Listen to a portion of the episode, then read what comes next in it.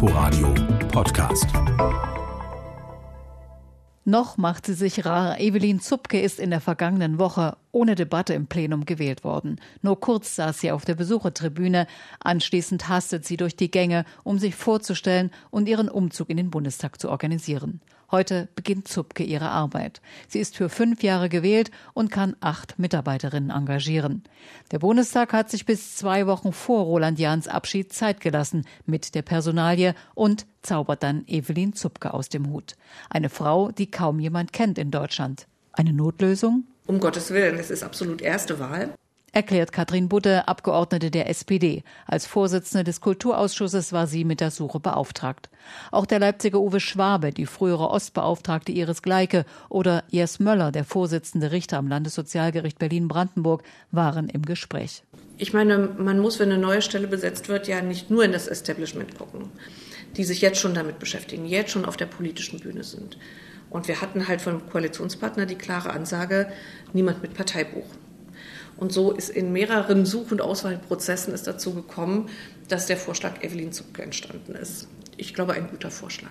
Weil es Kritik gibt von Bürgerrechtlern, Zupke fehle die Kompetenz, zählt Budde noch auf. Sie hat äh, die Stasi-Behörde mit aufgelöst. Sie hat dann hinterher auch schon äh, Aufarbeitungsarbeit geleistet und sie hat ja über all die Jahre auch Zeitzeugenarbeit gemacht.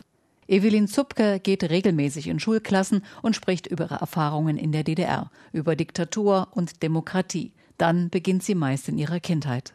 Mein Name ist Evelyn Zupke. Ich bin 1962 auf der Insel Rügen in Binz geboren. Meine Mutter war Lehrerin. Sie war alleinerziehend mit mir, was ja zur damaligen Zeit doch noch etwas Besonderes war, zumal in einer Provinz äh, wie Rügen. Und meine Mutter war Lehrerin. Das bedeutete für mich in meiner Kindheit eigentlich äh, ein ständiges, ein stetes Angepasstsein. Das wurde von mir erwartet, also kein Widerspruch, keine Aufmüpfigkeit. Und ich funktionierte eigentlich auch gut als sozialistisches Musterkind bis zur achten Klasse. Weil sie zunehmend politisch negativ auffällt, kann sie nach dem Abitur nicht studieren und sie will sich auch nicht länger anpassen. Lieber verkauft sie Eis und Kuchen an der Strandpromenade, wechselt später in eine kirchliche Einrichtung der Behindertenbetreuung. So lernt sie Oppositionelle kennen, die sich oft im Schutz der Kirche treffen und organisieren. Mit ihrem kleinen Sohn zieht sie nach Berlin. Es gab die Umweltbibliothek in Berlin, wo dann ein äh, illegaler Druckkeller war, wo regelmäßig ähm, Blätter hergestellt wurden, wie die Umweltblätter der Grenzfall. Es gab die Initiative Frieden und Menschenrechte. Und im Weißen See gab es den Weißen Seer Friedenskreis. Und da ich nun dort war und einfach mit diesen Leuten auch äh, ganz schnell in Kontakt gekommen bin, habe ich mich dort hauptsächlich angeschlossen. Zupke hat 1989 maßgeblich dafür gesorgt, dass die Wahlfälschungen bei den Kommunalwahlen im Mai aufgedeckt und öffentlich gemacht wurden. Bei der Auszählung der Stimmen schrieben Bürgerbewegt in jedem Wahllokal von Weißensee, aber auch in anderen Städten mit, wie viele Ja- und Nein-Stimmen es gab. Die Diskrepanz zur offiziellen Verkündung durch Egon Krenz, den später letzten SED-Chef, war nicht zu übersehen. Öffentliche Erklärungen zum Wahlbetrug oder Eingaben änderten nichts. Zupke erinnert sich an ihre Begegnung mit dem zuständigen Staatsanwalt. Bei mir war das dann so, dass der mein Staatsanwalt gesagt hat, Staatsanwalt Schneider, das weiß ich noch, es kann nur eine Wahrheit geben und die steht im neuen Deutschland. Also so wurden wir irgendwie abgefertigt. Sie wollte mit ihren Freunden den Protest auf die Straße tragen, doch das war bis zum Oktober 1989 gefährlich. Die Stasi beobachtete, bedrohte die Gruppen, es gab Hausarreste und Verhaftungen. Auch als die Mauer fällt, bleiben die Tore der Stasi-Komplexe geschlossen. Im Januar 1990 verschaffen sich Bürger Zutritt zur Zentrale des Ministeriums für Staatssicherheit in der Berliner Normannenstraße.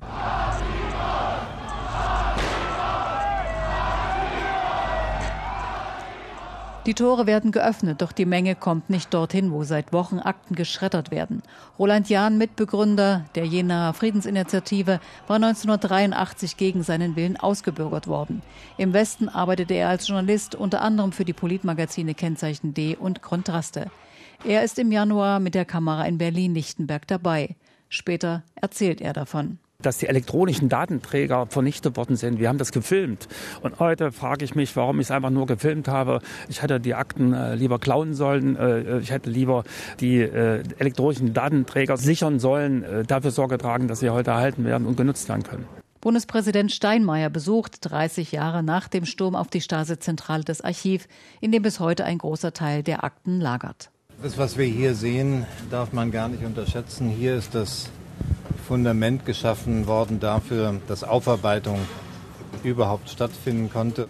Für Roland Jahn, der nach zehn Jahren als Bundesbeauftragter der Stasi-Unterlagen dieses Kapitel jetzt abschließt, ist es wichtig, dass die Aufarbeitung der Akten weitergehen kann. Es ist sehr bedeutsam, dass die Stasi-Unterlagen jetzt Teil des Gedächtnisses der Nation werden. Sie werden im Bundesarchiv gesichert und nach und nach digitalisiert.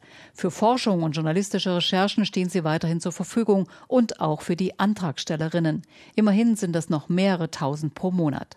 Ein Viertel von ihnen sind Angehörige von Verstorbenen. Das heißt, die Kinder und Enkelkinder wollen wissen, wie hat die Stadtsicherheit eingegriffen in das Leben der Familie. Ja, warum war Opa im Gefängnis? Oder aber auch, äh, warum sind die Großeltern äh, bei der Stasi gewesen? Jan fordert mehr Forschung und den besonderen Einsatz der neuen Opferbeauftragten. Äh, es geht ja auch um die Langzeitfolgen der Folgen der SED-Diktatur, um Haftfolgeschäden, die bis heute noch nicht äh, aufgearbeitet worden sind, um äh, ja, Nachwirkungen für die nächsten Generationen. Wer als Dreijähriger dabei war, als die Eltern verhaftet worden sind, hat bis heute auch oft dass er ein Traumata leidet, äh, weil er das miterlebt hat, diese Schutzlosigkeit als Kind erlebt hat. Äh, und da gilt es auch, Hilfe zu organisieren.